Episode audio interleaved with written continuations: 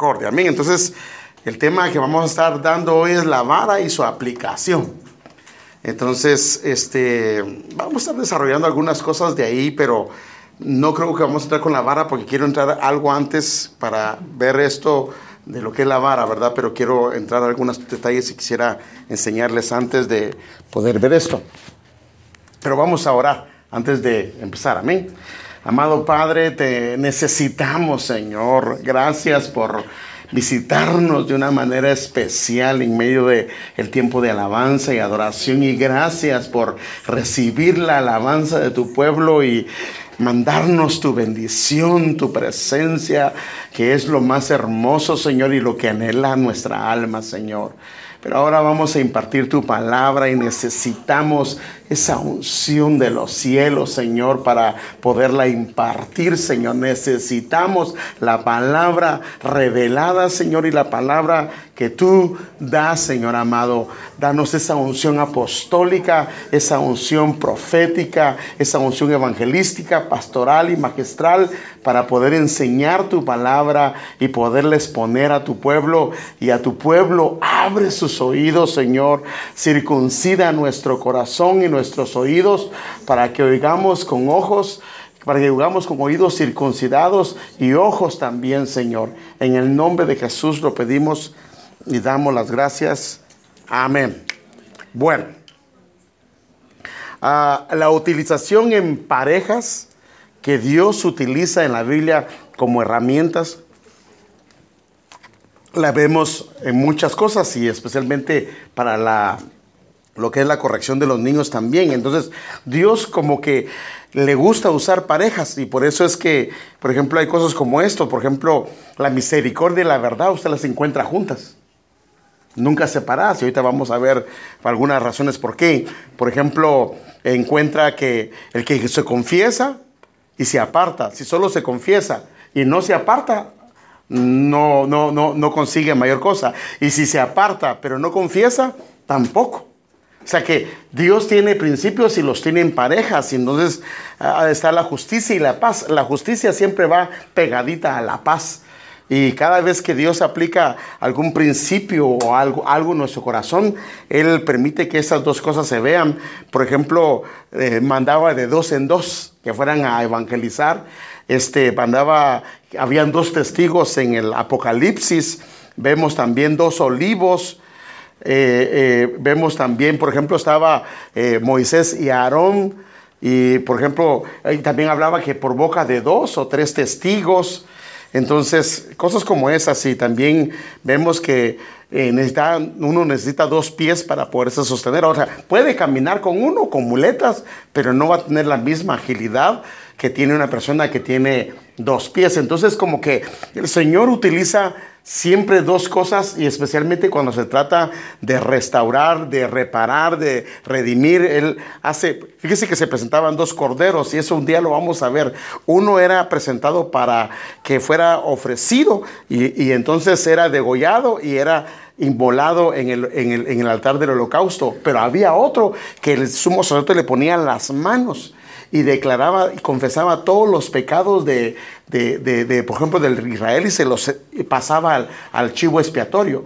Y ese chivo expiatorio lo agarraba un israelita, lo llevaba al desierto y lo dejaba ir. Y eso significaba que los pecados así eran.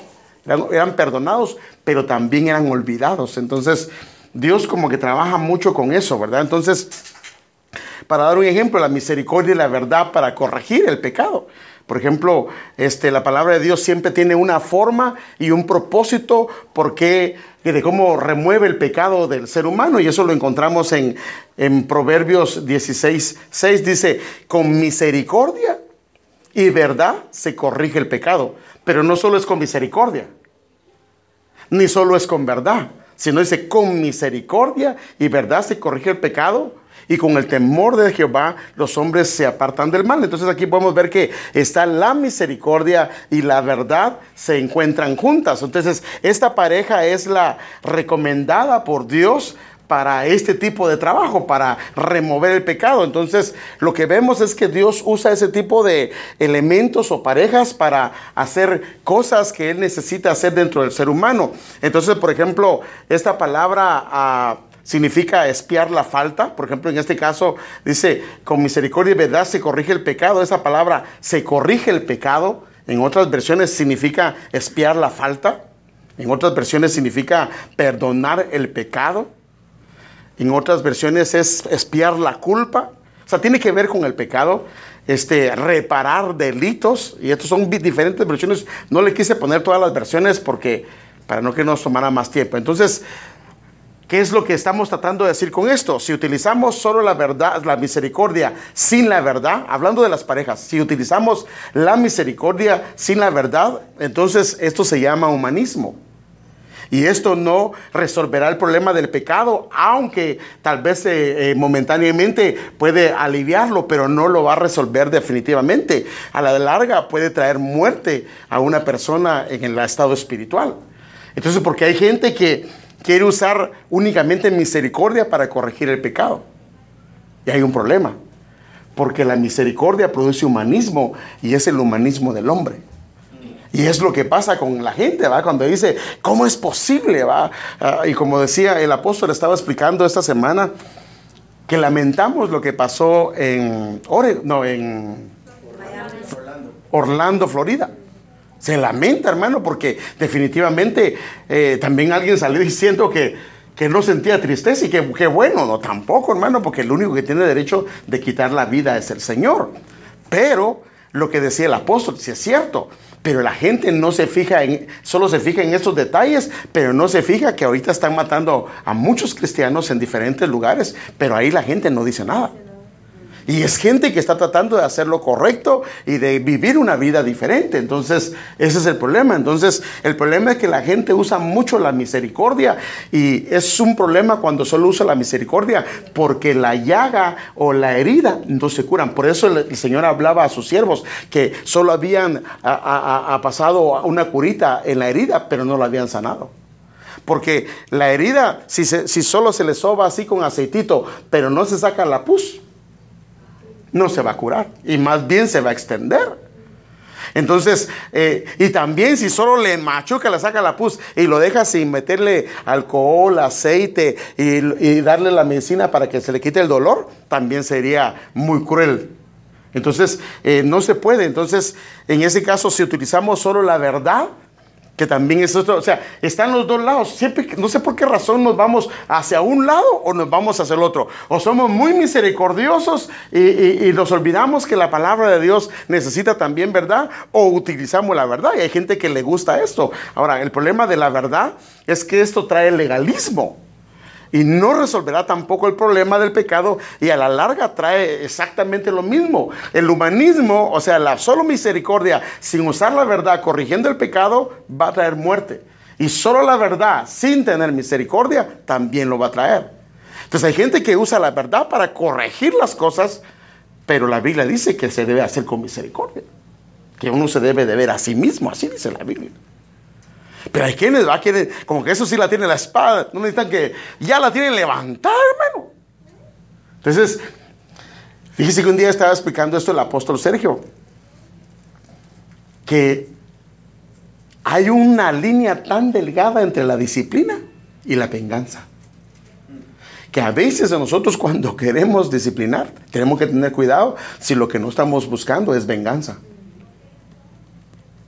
El corazón es bien engañoso, hermano. Cuando le, ahora sí quiero que lo pongan, pero es, ¿será que es para porque tiene celo de Dios o porque se quiere desquitar de lo que le hicieron?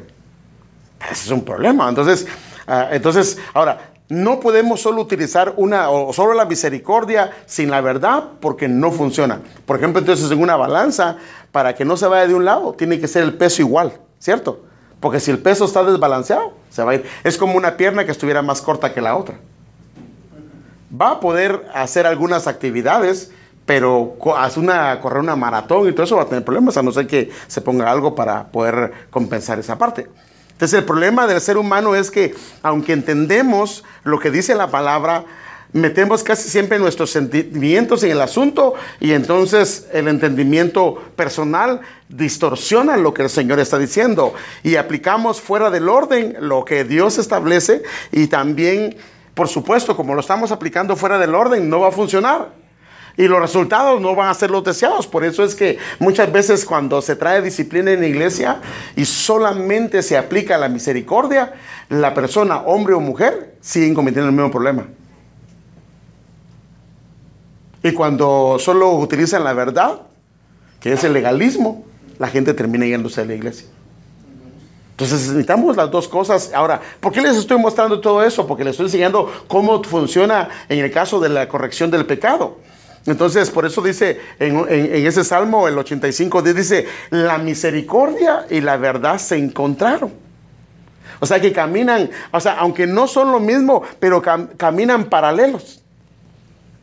No pueden distanciarse una de otra. Pero mire que dice también la justicia y la paz se besaron. O sea que la justicia y la paz, no puede haber justicia si no hay paz, y no puede haber paz si no hay justicia. Entonces, ambas cosas caminan de la mano. Entonces, por eso es que cuando una persona comete injusticia, no puede esperar paz. Pero si practica la justicia, la paz va a venir. O sea, si se da cuenta, entonces van de la mano. Entonces ahora, ¿por qué les estoy diciendo esto? Por lo mismo de la vara y la corrección. Dice, porque aquí hay un problema, porque la gente quiere aplicar solo una de las dos, pero no funciona. Bueno, funciona temporalmente, lo mismo que lo que le estaba explicando, pero no con resultados permanentes, que a la larga lo que un hogar pretende con los hijos es resultados permanentes, ¿sí o no? No quiere estar batallando con lo mismo todo el tiempo. Porque eh, quiero decirle algo, hermano, lamentablemente como no nos dejamos guiar por el consejo del Señor, hay cosas que estamos batallando y se vuelven un círculo vicioso en casa, cuando deberíamos de arreglarlas definitivamente.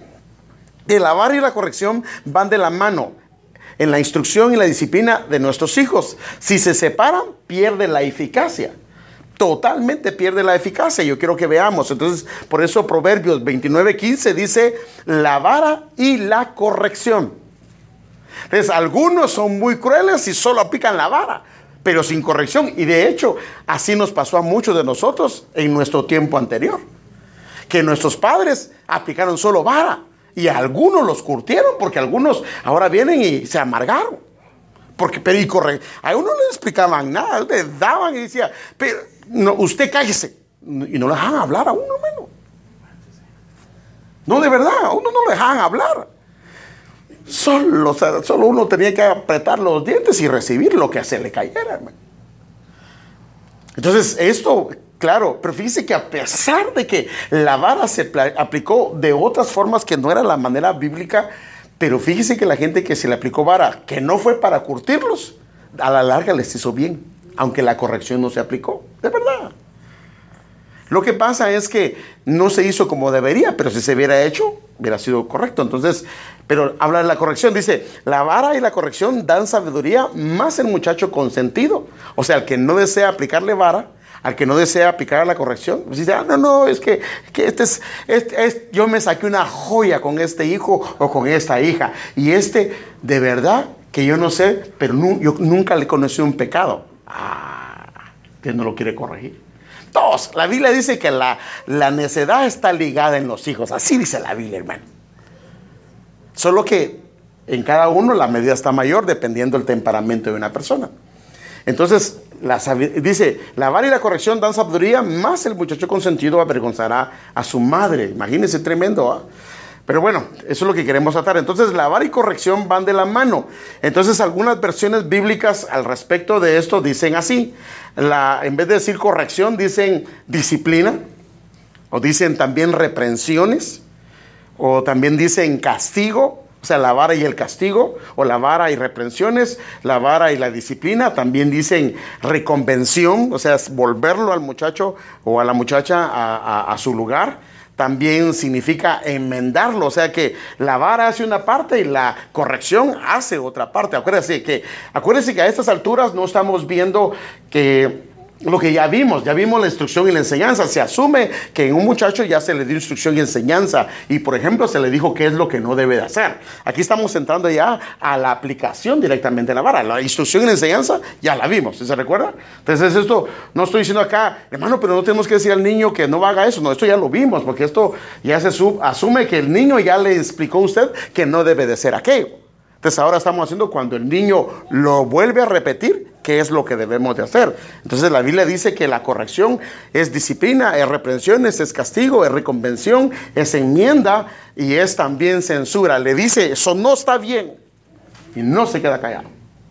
Entonces, tiene algunos efectos. Entonces, esta palabra corrección, ah, según el diccionario de la Real Academia, dice esto, que significa la palabra corrección. Entonces quiero verle ahí como varios puntos que sacan los diccionarios y uno de ellos dice es la modificación que se hace en una casa, hablando de una casa, ¿qué se hace? Se modifica una casa o a una persona para corregir las faltas, errores, defectos o imperfecciones. O sea que si una casa tiene errores, necesita ser corregida, ser eh, modificada y eso se le llama corrección. Entonces, obvio que no se va a corregir lo que está perfecto. ¿Se me entiende? Porque no se trata, también dice, como decía alguien, dice que este también a veces es el otro extremo. ¿ah? Vos dice a su hijo, ¿ah? ya hace días que no te doy vara, ¿verdad? Necesitas vara. Algo has hecho, algo has hecho y necesitas vara. No, tampoco. Así, si Dios no le ha mostrado nada, no se trata de agarrar al niño y dice, es que como ya tengo un mes de no darte vara, no, no, no, no, eso, eso sería incorrecto, ¿ah? totalmente incorrecto. Entonces la otra, otro que tiene aquí es tachadura, modificación o una señal que queda en una casa al corregirla. Se ve que esa casa ya fue repellada nuevamente, especialmente los de los carros. Uno les pregunta, aunque el carro esté bien pintadito, le dice a uno que trabaja en eso, dice, no, este carro ya es chocado. Y le notan, de uno ni le nota, pero ellos le notan que ese carro lo volvieron a pintar. Ustedes saben de que algo se corrigió ahí. Ausencia de faltas, errores o defectos cuando la corrección se aplica de la manera correcta. Ese también es conformidad con las normas del trato social. O sea que se puede eh, conformar a una persona al nivel social o a, las, a, las, a, las, a, los conceptos que tiene la cultura de lo que es eh, vivir una vida correcta. Entonces, y advertencia o reprensión que se hace a una persona por un error, defecto o falta para que lo pueda rectificar. Por eso también tiene que ver con censura. O sea, se está encima, encima hasta que se corrija. Entonces ahora vamos a ver aquí algunas cosas de esto. Ahora, esta palabra corrección, según, ahora, vimos primero lo de la Real Academia, vimos las traducciones que hay en la Biblia con respecto a la palabra traducción, pero ahora vamos a ver esta palabra hebrea, cómo, ah, qué, qué, interpretaciones tiene el diccionario Strong. Esta palabra es tokajhat, tokaj, tokajhat. Está fea esa palabra, pero bueno. Pero también la disciplina también es fea, pero es en la palabra hebrea 8433 y viene de una palabra que es 3198. Ahora, mire lo que significa esta palabra corrección. Significa, y por eso le decía que es muy diferente, ahorita vamos a ver, castigo figurativamente en o por palabras. O sea que es cuando, en este caso es cuando usted le dice al hijo, el hijo le había pedido permiso, por ejemplo, para ir a algún evento. Y usted le dice, sí, está, bien, mi hijo, te voy a dar permiso, pero pues pórtate bien. Pero de repente él hizo una trastada, así decimos en Guatemala, ¿va? hizo una trastada o, o, se portó mal, pero como no debía haberse portado y ya usted le había advertido, entonces usted sí le puede cancelar ese permiso. Entonces eso es un castigo, ¿se me entiende? Pero es un castigo a nivel verbal. Es un castigo que no aplicó vara, no aplicó nada, sino únicamente se le dio algún permiso y se le cancela el permiso. Ahora, ¿por qué? Claro, hay una explicación de por qué se cancela aquello. Eh, también es corrección, la palabra significa corrección, significa refutar a alguien, es decirle, no está bien lo que estás haciendo, o sea, eso es a nivel de palabras, a nivel de palabras. Todo esto, este tipo de corrección es a nivel de palabras. Aparte está la aplicación de la vara. Entonces está la prueba, ah, inclusive eh, eh, en defensa, porque los niños se pueden defender. Ahorita vamos a ver eso se puede amonestación, o sea, donde dicen, y lo mismo, solo que son diferentes connotaciones de esto. O sea, se trae un argumento y se le puede traer y se le dice, mira, ¿te acuerdas que yo te dije esto y esto y esto? Y te dije que eso no me gustaba. Y ya trae su argumento que usted tiene como padre y se lo presenta al niño. ¿Ya? Entonces, y claro, los niños entienden porque ellos no son, se castigar también, la palabra queja, se puede estar diciendo, no está bien una, en forma de queja. Eh, y Pero esta es la parte que quisiera ver, que es la, la palabra razonamiento.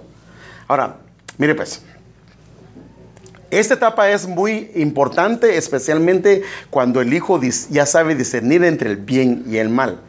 Por ejemplo, hay niños que son muy pequeños y que no tienen esa capacidad, pero hay niños, hermano, que ya son creciditos y ellos necesitan usted, y sabe que, bueno, déjeme, no, me voy a adelantar. Por ejemplo, la corrección incluye estos elementos. Por ejemplo, ¿qué, ¿qué, incluye? Incluye que razonemos con el niño, porque fíjese que depende del temperamento, el niño se va a dejar, y eso quiero mostrarle, por ejemplo. A este no va a razonar con él, ni tampoco él le va a decir, ¿por qué me pegas? ¿va?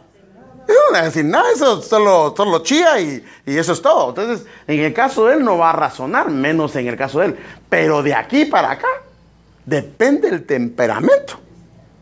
Algunos sí, pero ¿por qué me quiere pegar?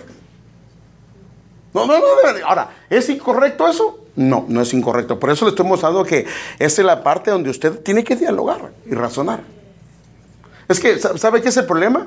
A veces nuestros hijos no tuvieron la culpa y les damos solo por darles, porque no los escuchamos. No, no, no, no, sí o no. Es que, hermanos, es que, es que mire, pues dice que nadie es culpable hasta que no se le declara en juicio. Entonces, en casa, usted es el juez o la jueza.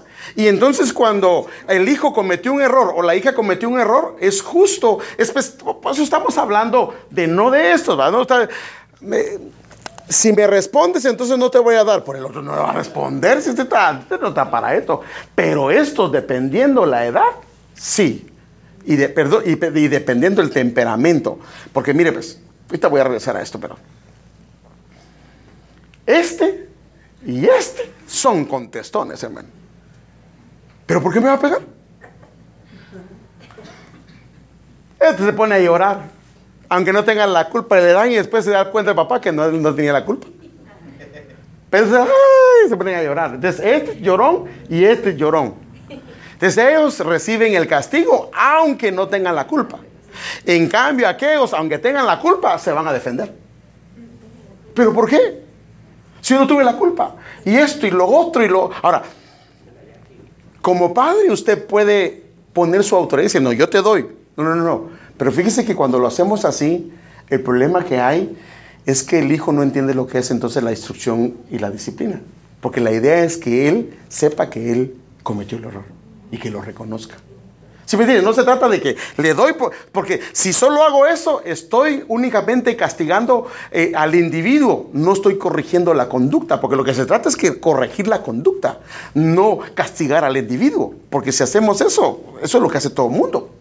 Entonces lo que se trata es de que nosotros tratemos la manera de que el niño se esté consciente que sí la regó. Claro, usted tiene que hacer convenios con él o con ella. Por ejemplo, decirle a mi hijo, de ahora en adelante, para esto yo te voy a hablar dos o tres veces, no más. Y si no me haces caso, yo te voy a dar vara. Entonces cometió las tres veces, entonces él viene y comienza a dialogar antes de darle vara. ¿Te das cuenta que hiciste esto? No, yo no lo hice. Por eso digo, depende que sea. Si son, es, si, si, si son, por ejemplo, déjenme ponérselo acá. Si son melancólicos y flemáticos, esos solo se cachan la cabecita así. Y le dije, bájese que el pantaloncito se lo baja y ahí se pone y le da a usted. Esos ni se mueven, se mueven por el dolor, pero no más que eso. Pero los otros, hermano, los otros le alegan aún. ¿Pero por qué me vas a pegar? Si yo no tuve la culpa, la, culpa, la tuvo este. Pero yo soy su tata, yo le voy a dar. No, eso sería lo incorrecto. Sino que él tiene que darse cuenta que no estuvo bien. Y entonces dialoga con él. Dice, sí, mi hijo, pero yo te expliqué que si hacías esto y esto y esto, no, pero es que el otro tuvo la culpa. Ok, me dejas hablarle, me dejas preguntar. Y ya cuando, no, no, no le llame. Entonces, la cosa es que él esté consciente que usted no va a cometer. Es que, ¿sabe qué es el problema? Que nosotros los padres somos los que más injusticias cometemos con nuestros propios hijos. No lo hacemos, claro, con esa idea de cometer injusticias, pero eso hacemos. ¿Por qué? Porque los hijos nos están hablando y no los queremos escuchar. No es que yo no tuve la culpa. Pero yo te vi. Pero, vez vimos lo que no era. Entonces agarramos el niño y le fajamos. Y claro, ¿qué pasa al niño? Pues recibirlo. Pero no es eso lo que el Señor quiere. Entonces, con Él debemos de razonar, debemos de hablar con Él, debemos de preguntarle, eh, debemos dejar que Él pueda presentar sus, sus argumentos y decir por qué Él siente que no es culpable, cuando ya nosotros le habíamos hablado que no debería hacerlo. Y si Él dice, no, papá, es que yo la verdad que no me di cuenta. Ahora, ¿qué debemos de hacer? Porque ese es otro problema. Debemos de creerle a ellos. ¿Sí, me, me doy a entender, hermano? Porque lo peor que le puede pasar a uno es que los hijos que los hijos sepan que su papá no le cree a ellos. Debemos de creerle. Claro, si los agarramos en la mentira, agréguele un barazo más, hermano, para que se dé cuenta que cuando miente, no, no, no, de verdad, hermano, cuando miente, eh, eh, fíjese, que, perdón lo que voy a decir, pero con los güeros le perdonan muchas cosas. Pero lo que no le perdonan los güeros son la mentira. De verdad. Ellos le dejan pasar muchas cosas. Pero la mentira se no se la dejan pasar. Entonces la mentira, porque la mentira sí trae un puño de cadenas y que nosotros debemos de evitarlas. Entonces en este caso debemos de permitir que el niño se pueda defender. El escuchar al niño o al adolescente con respecto a lo que él hizo y claro, darle su lugar, pues darle su lugar y decirle, ver, quiero escuchar. ¿Qué dices tú? Yo te he hablado. No, papi, pero ¿sabes qué? Déjame explicarte. Ahora, ¿usted cree que le va a poder explicar él cuando usted tiene la vara aquí? No, no, no. Entonces usted antes de enseñarle la vara, porque si trae, y si trae dos, dice, te vas con dos. Ah, no, no, no. Entonces usted viene y tiene que, antes de siquiera sacar la vara, se sienta con él y dialoga. ¿Te acuerdas que te dije? Entonces él comienza a dar sus argumentos. Porque ya con la vara en mano, hasta el pobre patojo, hasta se le traban las palabras de lo que le quiere explicar. ¿Sí o no? No, de verdad, hermano. Entonces, antes de eso tenemos que hablar con él. ¿Te acuerdas que te dije esto y esto y esto? Y no, pero fíjate que lo que pasó fue que yo no lo hice, papá. Lo hizo fulano de tal. ¿Ok? ¿Me permites averiguar? Sí, está bien. Y a, a veces uno le iba a dar, hermano, y se da cuenta que no tuvo nada que ver el hijo o la hija. Claro, si usted la papacha es otra cosa, pero uno sabe también cuando le están mintiendo, porque uno los puede agarrar, hermano. A los hijos es que Dios se encarga de agarrar toda esa parte. Entonces, ay, Padre Santo. Santo Dios, no que tiene sin batería. Ahora, para cada temperamento, por supuesto, hay, hay uno. Y, por ejemplo, también están las muchachas. Las muchachas tienen su propio temperamento. Está la melancólica, está la flemática, está la colérica y está la sanguínea. Entonces, estas dos no se dejan. Les contestan, hermano. ¿Y por qué? Entonces, ahora, ¿podríamos ah, solamente usar la corrección sin necesidad de la vara? Ah, mire, contra la corrección Casi no hay objeciones de parte de la gente, aunque no se aplica correctamente, pero no hay objeciones. Eh, eh, bueno, ¿por qué tengo que, entonces, pero contra la vara sí? Entonces, por ejemplo, algunas cosas que he oído yo. Bueno, ¿por qué tengo que usar la vara si mi hijo o mi hija hace caso y es bien portado? Por supuesto, no hay que usarla. Pero también hay que evaluar a qué se refiere bien portado, ¿verdad? Porque alguna gente bien portado únicamente es que el hijo no se salió de la casa, pero en la casa es un desastre, en la casa no hace nada. ¿Sí me entiende? O sea, ¿a, qué se refiere bien portado? Porque el bien portado para uno y otra persona, por ejemplo, bien portado es cuando usted a su hijo le dice, mi hijo o mi hija, por favor, le ayuda a su hermana, hace la casa, me voy a ir a trabajar, pero cuando regrese la quiero bien. Pero bien portado le dice, porque no le pegó a su hermana. Eso no es bien portado. Entonces, en este caso, y si sí se portó bien, pues obvio, ¿para qué le va a aplicar la vara? No tiene sentido. Entonces, ¿por qué tengo que usar la vara si mis padres a mí nunca me corrigieron con vara? Porque eso, eso lo he. Y sí tiene razón. El problema es que depende. Si esta persona... Déjeme ver. Ah, No aparece, pero ojalá que no sea trabajo. Pues sí. Si esa persona es colérica o sanguínea, de los que son extrovertidos, a esos estoy seguro que sí le dieron vara, de alguna forma. Pero a lo que es flemático, que son los más tranquilos, el flemático es el más tranquilo. El flemático es el que tiene su, su panito así, ¿ve? Y pasa otro colérico y le vuela el pan. Que a los demás. No, no, hermano, es que, es que, eso, es, que, así son. Es que, pero es que, es que los coléricos son bien listos, hermano.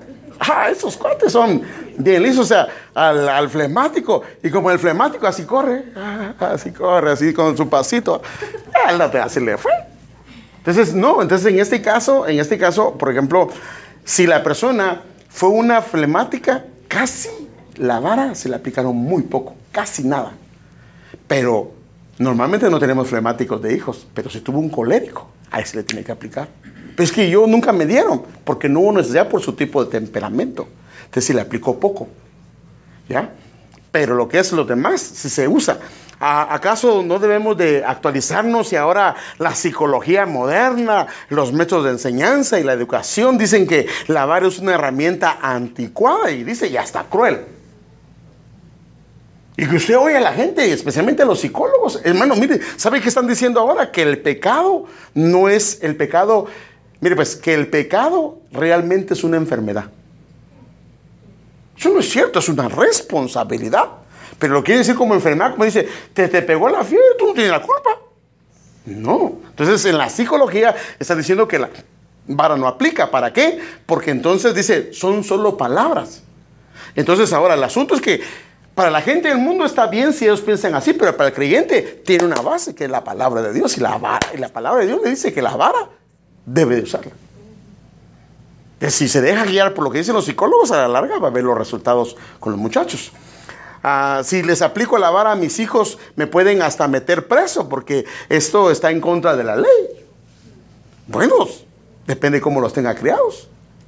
Fíjese que a un pastor le fueron, le, a que los hijos, porque de, los hijos, los coléricos y los sanguíneos son bien escandalosos porque quieren para, para que, ¡ay! ¡ay! Para que el papá diga, ya no, pues le dio uno y se le estoy matando ese patojo. ¿ah?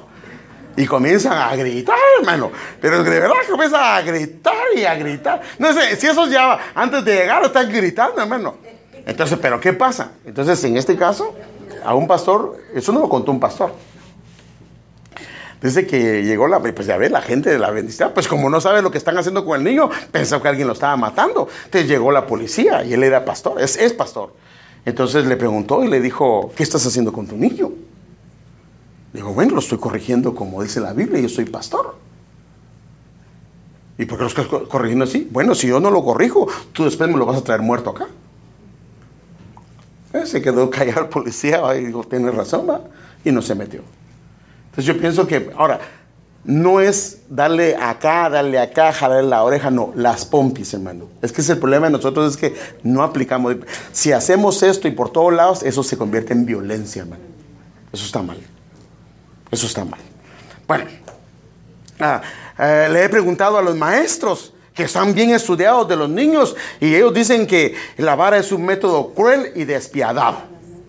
Claro, porque a ellos no se los van a enseñar. Acuérdense que es lo que está haciendo este, este país, es sacando todo lo bíblico de, prácticamente de las escuelas. Entonces a ellos les dicen, no, eso es cruel. Pero nunca antes había habido tanta rebeldía en los niños como la hay ahora, por lo mismo. Hermano, si antes Dios guarde, uno no podía levantarla. Ahora, ¿qué pasó? ¿Qué? ¿Hacía el papá? Casi le volaban los dientes a uno si uno hacía algo así, hermano. Entonces uno, no, ni siquiera, ni siquiera se atrevía a hacer eso.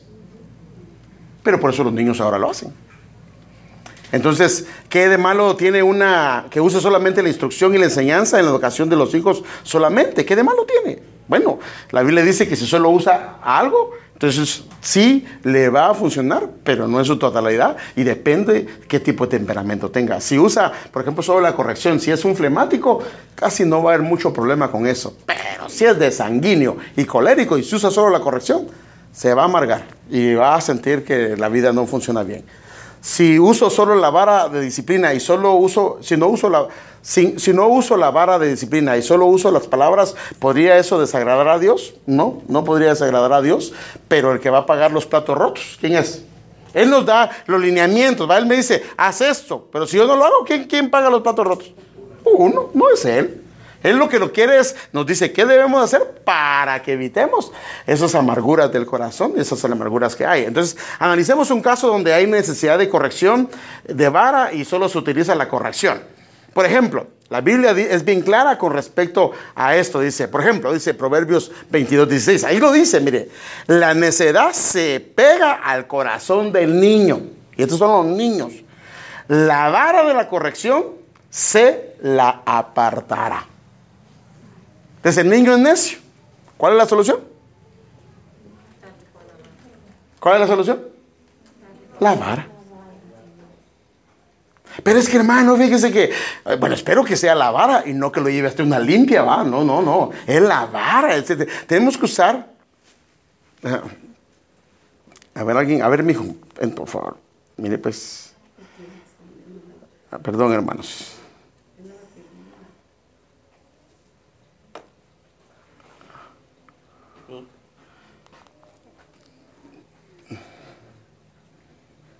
Especial, todo este es mi hijo. Es flemático. ¿Qué? No es flemático.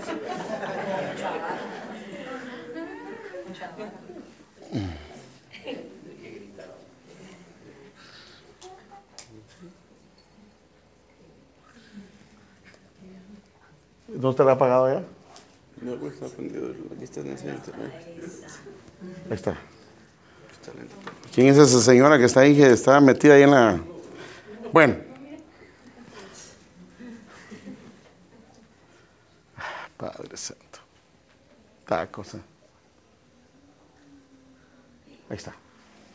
Vale. Entonces vemos que dice, la vara va, va a despegar la necesidad del niño, lo va, a, lo va a hacer. Otro pasaje dice, no solo con palabras se disciplina a un sirviente, también puede ser un niño, no solo con palabras se disciplina a un sirviente. Podrá entender las palabras, pero no va a hacer caso.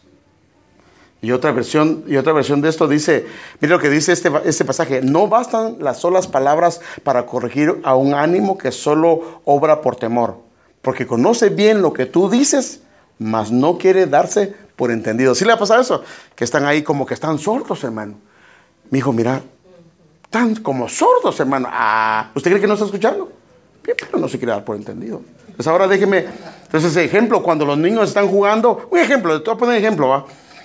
Espero que no se parezca a ninguna de las hermanas, ¿va? Porque, no, no, ah, no, por eso busqué, es que hasta, fíjese que hasta eso me tengo que preocupar de que no se parezca a nadie, porque si no decir, ah, cabrón, me puso a mi fotografía, no, bueno, no se trata de eso. Entonces, va, imagínense que la madre está ahí y ese niño está jugando, que pasa mucho, ¿ah? O, no les pasa, el niño está jugando. Ahora, cuando no usa la vara y solo usa las palabras, la primera vez es Rodrigo, recoge los juguetes y ven a comer. Ahora, como no le hizo el caso al niño porque es, es, eh, tenía esa edad, de la segunda vez, Rodrigo, por favor, ven a comer. Yo tengo el, don de revelación, ¿va? ¿Qué le está pasando? Te lo estoy poniendo de ejemplo porque eso lo vivimos nosotros en nuestra casa, pues. Tercera vez, Rodrigo, no me estás escuchando. Que dejes eso y ven a comer. Ya el tono de voz de la mamá o del papá comienza a cambiar. La, primera vez, como lo dijo, es diferente. Pero la tercera vez y ya la, la última vez. Y bueno, y esto estoy hablando de los que tienen un poquito de paciencia. Pero hay algunos que a la segunda ya le están tirando todo. Entonces, la muchacho malcriado, ¿no, ves que te estoy llamando? ¿Acaso eres sordo? Y. Eh, no, hermano, de verdad. Ahora, el problema es que eso lo escuchó él. Entonces, cuando decidimos no usar la vara y solo usar las palabras, es que las palabras nos van a probar nuestra paciencia y, siempre los hijos nos la van a sacar, hermano. Entonces, el problema de usar solo las palabras es que terminamos haciendo más daño porque un varazo en las pompis se le va a olvidar, pero una palabra dicha en cólera, en ira. Algunos hermanos hasta el día de hoy tienen problemas con lo que les dijo su papá o con lo que le dijo su mamá. Fíjese que uno de nuestros hijos hizo en una ocasión una y le dice uno de nosotros a la gran voz, como toda tu cara hiciste eso. Y el hijo o la hija pensó que tan horrible que era, ¿va? porque lo que había hecho estaba feo, y se le quedó eso que era horrible. Es que, pero, pero, pero lo que le quiero decir yo es que, ¿cómo afecta? Es que, mire, nosotros estamos molestos por lo que estamos haciendo, pero lo que no sabemos es que el alma del niño es muy sensible, hermano. Y sí lo agarra. El problema es que lo agarran, hermano. Entonces, y cuando pasa esto, entonces eh, pasa esto. Entonces, generalmente, hermano, el pobre pato, ya, cuando grita. El problema es que los niños se meten en un círculo y ellos se acostumbran a eso, que la mamá tiene que gritarle para que le haga caso. Entonces, el problema de ella es que siempre va a estar sacándole las canas el hijo. Se aplica la vara, ella no tiene necesidad de enojarse. Y lo mismo él, entonces ya cuando, verá cuando ya uno habla así, hermano, ya se disparó unas cuantas que no estuvieron bien. Cuando usamos la vara, no hay necesidad de llegar a la ira. Porque la ira sí hace mucho daño. Y entonces, cuando explotamos y decimos de todo, entonces le decimos al niño hasta de lo que sea. Hermano, ¿sabe qué le decimos? Anda con tu nana vos. O sea, pero, o sea, como que dice, yo no soy tu tata. Va con tu nana. Y le decimos cosas, hermano, que lo que pasa es que como son hijos pensamos que no le van a hacer daño. Sí le hacen daño. Hermano, fíjese que qué increíble. Las hermanas lo cuentan. Si a las plantas, que son plantitas, dice que le hablan bonito y las plantas como que se ponen bonitas. Que son cosas que no tienen un alma. Imagínense los niños, hermano. Entonces, si no digamos cuando al explotar comenzamos, porque ya no, hermano, enojados comenzamos a hacer cosas como estas. Pellizcones, eh, eh, eh, hermano, y es, ahora, ¿sabe, ¿sabe una cosa? Que esto le está haciendo tanto daño al alma del niño, hermano. De verdad. Y sabe una cosa, si lo hemos hecho, nosotros tenemos que sentarnos, nosotros con mi esposa nos sentamos con nuestros hijos en algunos momentos y les pedimos perdón por los errores que cometimos.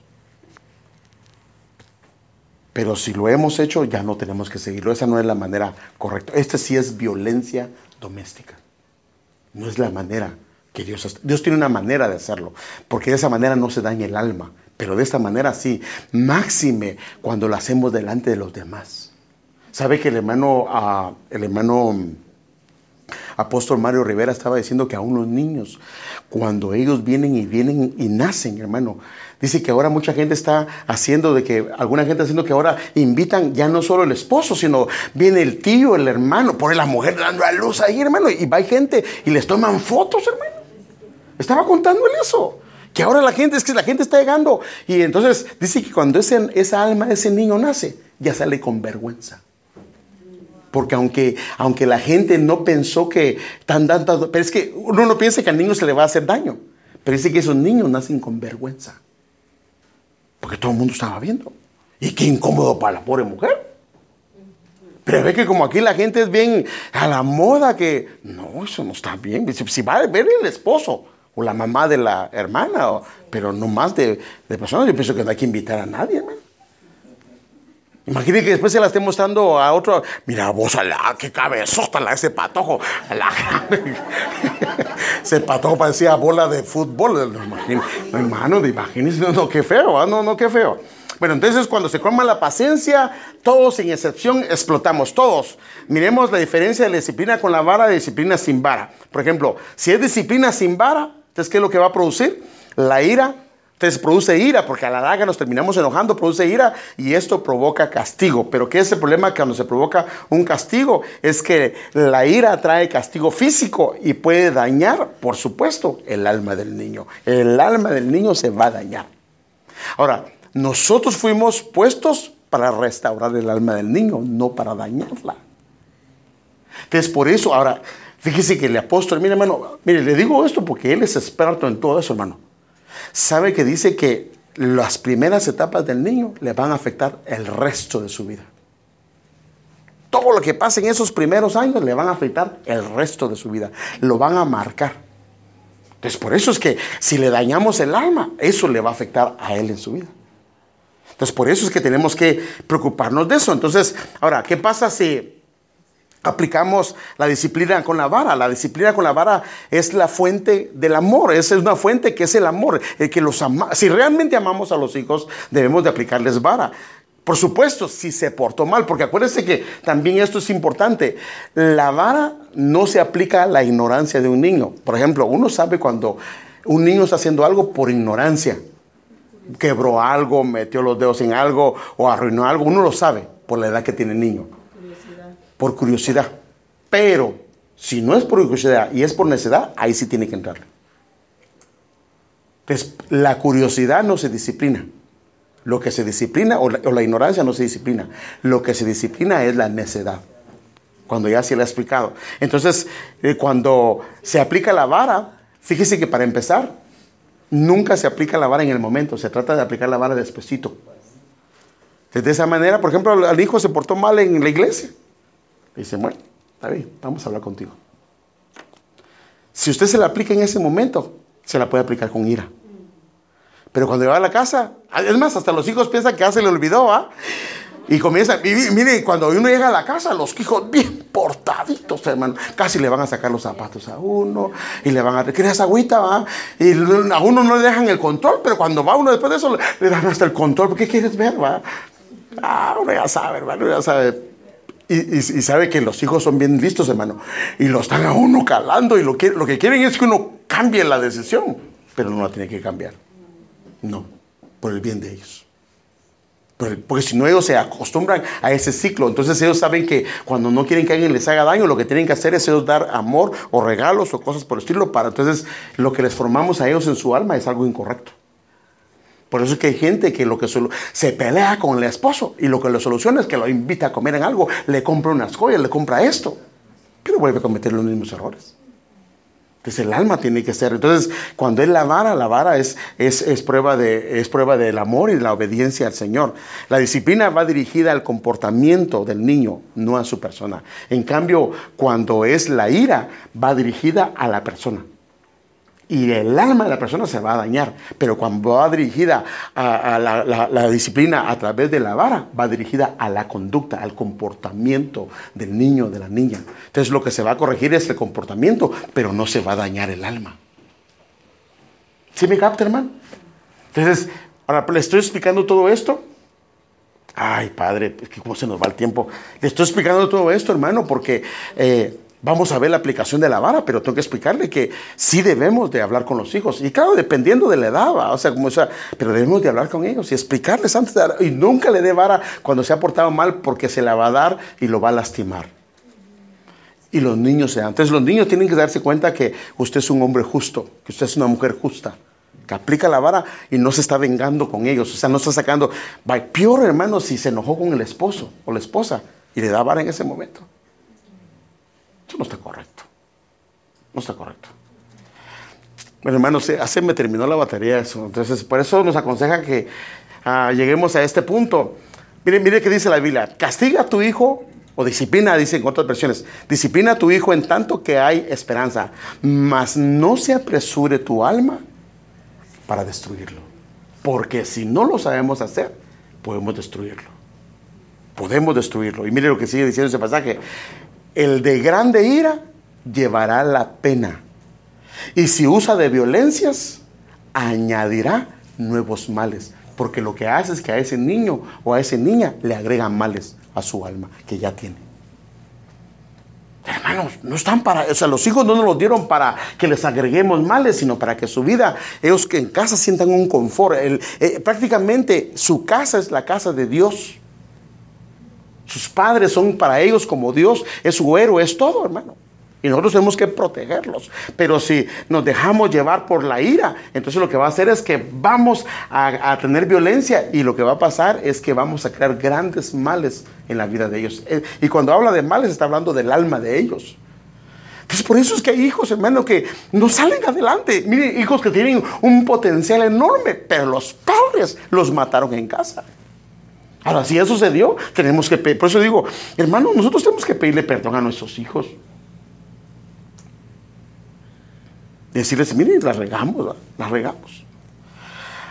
Castiga a tu hijo y te dará descanso y dará alegría a tu, a tu alma. Mire qué tremendo, hermano. Dice, disciplina, corrige a tu hijo y te dará descanso y dará alegría a tu alma. Y Proverbios 29, 21 dice, el sirviente mimado desde pequeño se volverá un rebelde. O sea que Dios nos ha dado herramientas, la corrección y nos ha dado la vara. Entonces ahorita vimos solo, antes de ver la aplicación de la vara, quería ver la corrección porque quería ver qué pasa con las palabras. Cuando solo usamos la palabra, por eso les mostré que la verdad y la misericordia van juntas, no separadas. Y lo mismo, la vara con la corrección van juntas. Si solo usamos una, entonces el trabajo en los hijos va a ser a medias. Y Dios quiere que, que, Ahora, y a medias no funciona. ¿Qué pasó con el rey Saúl? ¿Qué pasó cuando él, el Señor le dijo, ve y destruye a todos aquellos? ¿Se recuerda? A las ovejas y a todos. ¿Sí se recuerda? Y él destruyó a la mayoría, pero ¿a quiénes dejó vivo? Al rey y dejó vivo a lo más gordo de la ganado. Hermano, y eso le costó que le quitaran el rey. Entonces la obediencia es cuando la hacemos completa. Entonces la Biblia dice la corrección y también dice, en este caso dice la vara. Ahora, para los que son solteros, pues vayan agarrando, hermano, y decirle, Señor, ayúdame. Hermano, de verdad, hermano, mire, eso les va a evitar una cantidad de problemas en sus vidas. Y, y qué bueno es cuando con sabiduría uno puede corregir a sus hijos. Ah, es una bendición enorme, hermano. Es una bendición enorme. Entonces, Queremos dejarlo ahí, primero porque ya es tarde y no quiero terminar más tarde y también porque se me quedé sin batería. Pero vamos, entonces vamos a entrar con la aplicación de la vara. ¿Cómo se aplica la vara y qué es lo que hace la vara en el alma del niño y cuál es la manera correcta de aplicarlo y cuánto se le puede dar, a qué edades se le puede dar, hasta dónde se le puede dar y a quiénes ya no se le debe dar? Porque también hay gente que comete errores que hermano le da a hijos que ya no debería darles. Y lo que hace es que le hace mucho daño. Pero bueno, oremos hermano. Padre, te damos gracias por tu amor, por tu bendición, por tu misericordia. Gracias porque siempre nos hablas a través de tu palabra. Te pedimos por favor que la puedas dejar guardada, grabada, uh, incrustada en nuestra alma y nos permita, Señor, si hemos fallado con nuestros hijos, que podamos sentarnos con ellos y tener la humildad de pedirles perdón, Señor. Y si lo hemos hecho bien, pues ayúdanos a seguir haciendo bien las cosas. Y si no estamos haciendo bien las cosas, ayúdanos a usar las herramientas que tú mismo nos has dado. Señor, si nuestros hijos cometen errores o caen en errores es porque no queremos usar lo que tú nos enseñas en tu palabra, que nos das abundante información para cómo criar a nuestros hijos en la corrección, en el camino correcto, en el camino de justicia. Señor, te pedimos por favor la iluminación tuya. No nos permitas que alcahuetemos las faltas de nuestros hijos, sino que con amor y ternura podamos, Señor amado, hablarles, corregirles y hacer lo que tengamos que hacer. Instruyenos, Señor, por favor, y danos el carácter que necesitamos, Señor, para hacerlo. En el nombre de Cristo Jesús lo pedimos y damos las gracias y así llévanos con tu bendición, llévanos con tu paz, guárdanos, Señor, cuídanos en, este fin de semana, Señor, y gracias te damos por la semana que nos has dado. Gracias te damos en el nombre de Cristo Jesús. Amén. Bendiciones, hermano. Salúdese, por favor. Amén. Ah, no se quiere todavía.